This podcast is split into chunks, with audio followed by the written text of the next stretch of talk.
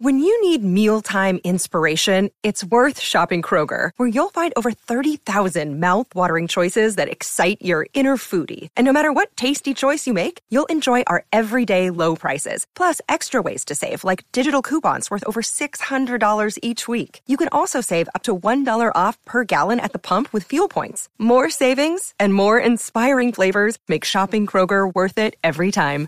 Kroger, fresh for everyone. Fuel restrictions apply.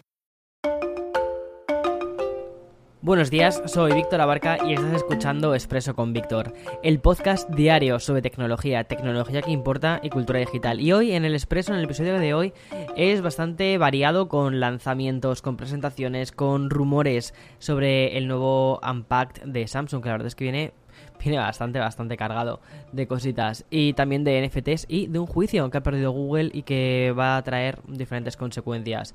Así que allá vamos.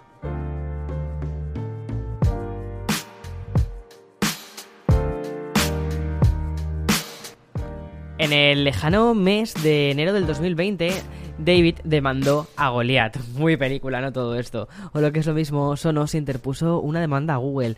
¿Cuál era ese motivo? Básicamente que la compañía tecnológica propiedad de la matriz de Alphabet, Google, ¿vale? Había violado hasta cinco patentes relacionadas con los altavoces inteligentes de Sonos que registraron en 2013. Una tecnología que Google habría, en principio, según lo que demandaban, ¿no? En enero del 2020, aplicado para sus propios productos y que había llevado a la marca Sonos a demandar a un gigante que podía parecernos pues prácticamente intocable. Y como te decía, este litigio comenzó el pasado mes de enero del 2020 y no ha sido hasta ahora, enero del 2022, cuando finalmente la Comisión de Comercio Internacional de los Estados Unidos ha dicho que Sonos tenía razón y que por lo tanto Google utilizó tecnología desarrollada por la compañía de audio. Vale, ¿cuáles son las consecuencias más inmediatas de todo esto? ¿Vale? Porque, seamos sinceros, a nosotros como usuarios al final lo que nos interesa es, vale, ¿y esto cómo me va a afectar a mí si tengo unos eh, Google Home o lo que sea? Bueno, pues básicamente las consecuencias más inmediatas de este fallo, que es como se dice en las las sentencias, ¿no? Eh, son las siguientes. Mira, para empezar, Google dispone de un plazo máximo de 60 días para eliminar del Google Home cualquier tecnología replicada de estos altavoces fabricados por Sonos. Además, la compañía tecnológica ya ha comunicado lo siguiente y ha dicho así: debido a una reciente sentencia judicial, estamos haciendo algunos cambios en la forma de configurar, ¿vale? Configurar tus dispositivos.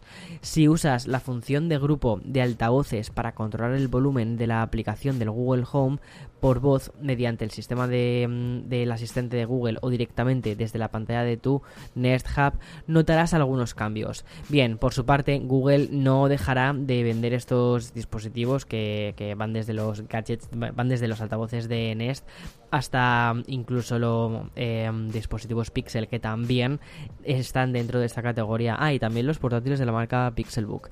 Eso sí, tendrán que realizar una serie de modificaciones y advertencias a los usuarios. Vale, pero qué gran cambio vamos a ver nosotros como usuarios, ¿no? A nivel más individual en los dispositivos de Google. Pues principalmente los altavoces inteligentes de la compañía no van a poder ser controlados todos ellos al mismo tiempo. O sea, es el, el sistema multiroom, este, bueno, pues eso. Sino que van a tener que ser eh, creados o enlazados de forma individual. Es decir, el típico hola pongo asistente, que no quiero alertar a tu asistente. Ajusta el volumen de los altavoces que hay en la cocina. Bueno, pues vas a tener que decírselo, vas a tener que pedírselo directamente al altavoz que está en ese lugar. Y por último, destacar que desde Sonos no se cierran a que Google pueda rescatar todas las funciones que están patentadas por ellos, siempre y cuando desde la compañía que está en Mountain View ofrezcan una regalía justa por las tecnologías que se han apropiado indebidamente. Me encanta, ¿no? Me encanta el lenguaje que se utiliza muchas veces en estos casos porque es que es como muy jazz. Pero bueno, es por donde, por donde van al final. Pero es interesante. Al final, yo creo que como usuarios no lo vamos a notar tantísimo si tienes un Nest Audio o un Google Home. Eh, en lugar de eso, de tenerlos agrupados y decir eso. Cambia el volumen de la cocina, vas a tener que ir al altavoz 1 de la cocina, al altavoz 2 de la cocina, al altavoz 3 de la cocina. En mi casa, que tenemos un pequeño problema con los altavoces, que mm, tenemos demasiados, eh, pues sí, tendríamos un problemón si nos pasase esto. Pero bueno, la verdad es que son todos, curiosamente, son todos de Sonos, entonces no tenemos este problema. O bueno, son todos de Sonos y de, de Apple. También tengo aquí los, los, home, eh, los HomePod Classic. los mm, buenos, o sea, me encantan. Por favor, Apple, sacad unos nuevos HomePod Classic, son una maravilla de altavoces. Vale, siguiente noticia.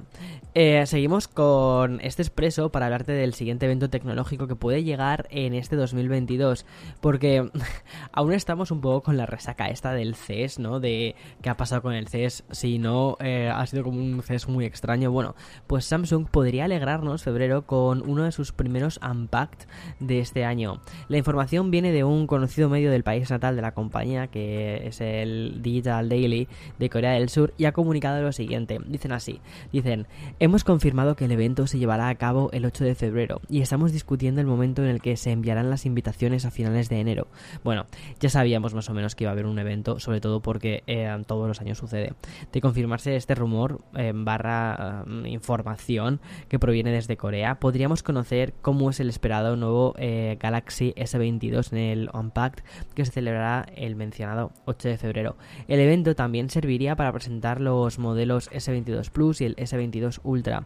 Con esta presunta exhibición al mundo, su lanzamiento llegaría algo más tarde y concretamente en las fechas aproximadas del Mobile World Congress del 2022 que se celebrará en Barcelona. Esperemos que de manera presencial. Todavía no se sabe nada.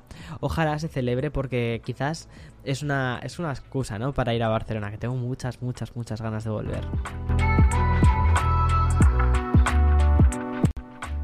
Bien, y después de esta pequeña pausa, ¿vale? Dejamos los litigios y los posibles eventos para hablar de una de las noticias más interesantes que, hemos leído hoy. Y si en el episodio de ayer te hablaba de cómo se estaba iniciando una pequeña saturación en esto de los NFTs y de la cultura pop, la información de hoy podría considerarse pues un soplo de aire fresco, que yo creo que es algo que necesitamos. Y es que la Asociación de Prensa estadounidense ha anunciado un proyecto eh, consistente en un mercado para vender NFTs con el trabajo de fotoperiodistas. Es decir, ¿vale? Lo que quiere hacer es una plataforma en asociación con SOA que permitirá a este gremio tan artístico dentro del periodismo, más que artístico, diría, o sea, es, es, fotoperiodismo, ¿no? Para darle una segunda vida digital a estas imágenes que se registren. Además, esta plataforma serviría a los coleccionistas para hacerse con copias en formato NFT con proyectos históricos relacionados con el fotoperiodismo. Según anuncian desde de, um, Associated Press, los tokens no fungibles saldrían a precios amplios e inclusivos, ¿vale? Yo creo que la idea es que todo el mundo pueda hacerse con eh, un trocito del fotoperiodismo, de la historia del fotoperiodismo. Además, el sistema que se construirá en el blockchain de Polygon ha sido definido como ecológicamente amigable. La asociación de prensa asegura que van a incluir un amplio conjunto de metadatos originales para informar a los compradores dónde, cómo y cuándo se tomaron estas fotografías. La primera colección eh, se, va se va a lanzar el día 31 de enero e incluirá un NFT de espacio, clima o guerras. Curioso. Bueno, me parece todo esto bastante interesante cómo están yendo el mundo hacia los NFTs, cómo se está girando la atención hacia esto. Y también me parece muy curioso el tema de los metadatos, porque, seamos sinceros, ¿cuántas veces vamos a mirar los metadatos de nuestros NFTs si no somos capaces ni siquiera de mirar los metadatos de nuestras fotos que tenemos en el carrete del iPhone? Pues eso. Bueno, pasamos a otro tipo de lanzamiento. En este caso, la presentación de un nuevo teléfono inteligente plegable y se trata del Magic V de Honor. Ya te hablé hace un tiempo un poquito sobre algunas filtraciones que habían eh, tenido sobre el Honor. Eh, es un smartphone que tiene pantalla doble y con, o sea, por un lado la externa es de 6,45 pulgadas y una frecuencia de actualización de 120 Hz. Y en el interior la pantalla principal, la grande, ¿vale? Cuando la despliegas, alcanza hasta los 7,9 pulgadas y una resolución bastante buena. Es una resolución 2K, eh, es 2272 por 1984 y tiene una frecuencia de refresco de 90 Hz. La propia Honor ha informado que ambas pantallas QLED resultan un poco más grandes que las de otros modelos de la competencia, en concreto, vale que el modelo Galaxy Z Fold 3. Además, aseguran desde la compañía que este nuevo Magic V es el primer teléfono inteligente plegable con certificación IMAX Enhanced, como lo de la, como de los cines, vamos, o sea, como para ver formato IMAX. Si lo piensas, realmente el formato interno de pantallas es muy IMAX, eh, que es así como más cuadradito y tal, ¿no? Es muy Hace un tiempo íbamos a los cines y Max a ver las pelis del espacio y ahora creo que lo que nos va a pasar es que vamos a ver las pelis del espacio en nuestra directamente desde nuestra pantalla, poniéndola muy muy muy muy cerca de nuestra cara y vamos a decir aquí está el cine Max. En fin, eh, una cosa muy curiosa también de este dispositivo y em, es que en lugar de ser tan alargado como por ejemplo sucedía con el Fold 3, eh, ¿no? que fue una de las cosas que yo dije en la review que no me terminaban de convencer del teléfono, que me parecía la pantalla externa me parecía un poco difícil de utilizar, básicamente porque es que siempre tienes que abrirlo y tal. Bueno, eh, este, este, una cosa que cambia es que la pantalla externa va a ser un poquito más ancha y la pantalla interna entonces es aún más ancha. Por eso también, ¿no? El formato este de IMAX Enhanced. Bueno, y siguiendo con la comunicación de esta presentación, el fabricante asegura que la batería es de 4750 mAh y que admite que se puede cargar de manera completa en 40 minutos gracias a una carga rápida de 60 vatios. Por lo demás, este smartphone con nombre de casi de secuela de Blade Runner dispone de tres cámaras, una ancha, una cámara ultra ancha, la ultra wide, ¿vale? Y la definida por la propia compañía como la cámara de espectro mejorado. En fin, eh, todas estas son al final cámaras con sensores de 50 megapíxeles con un aspecto del teléfono que ya se remata con estas dos cámaras de 42 megapíxeles para selfies en cada pantalla y por último destacar que este Magic V va equipado con el mencionadísimo Snapdragon 8 generación 1 de Qualcomm. La verdad es que es, o sea, es a nivel tecnológico es una pasada.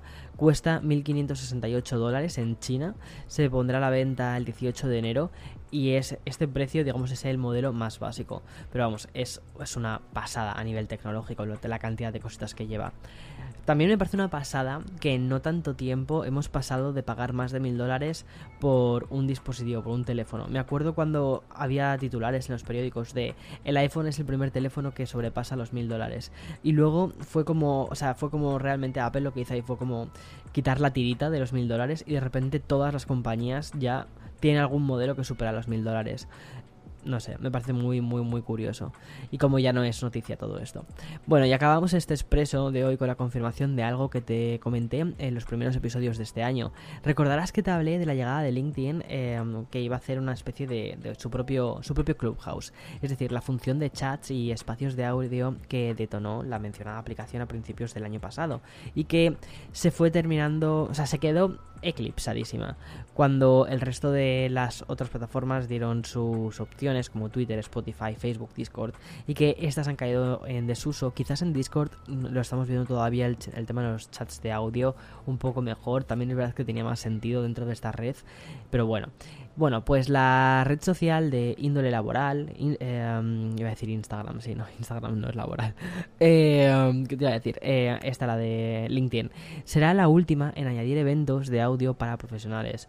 Una confirmación que ya tenemos tras una publicación del propio blog de la compañía. Dicen, este mes estamos dando un gran paso adelante y aprovechando el éxito de las transmisiones de LinkedIn Live al lanzar una experiencia de eventos interactivos completamente nueva que permita a nuestros miembros participar más activamente en la conversación.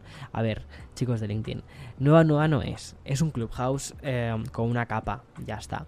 Pero bueno, la función de audio en vivo va a permitir a los usuarios desde participar en conversaciones a unirse a los propios organizadores oradores, ¿vale? En esta especie de escenario online y de audio.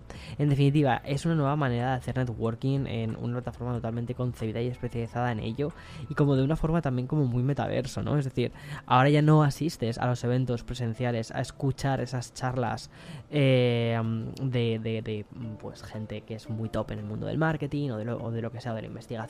Ahora ya te reúnes en una, en una sala virtual de chat y ahí te, ahí te cuentan sus eh, historias.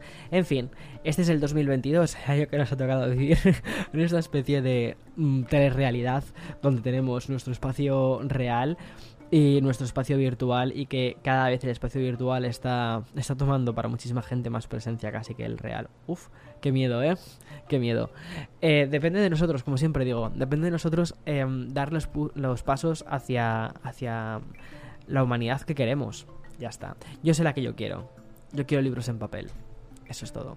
Ahí hasta, hasta ahí puedo decir. Bueno, que tengas un feliz día, que tengas un buen resto de la semana y como siempre digo, mañana más y mejor. Chao, chao.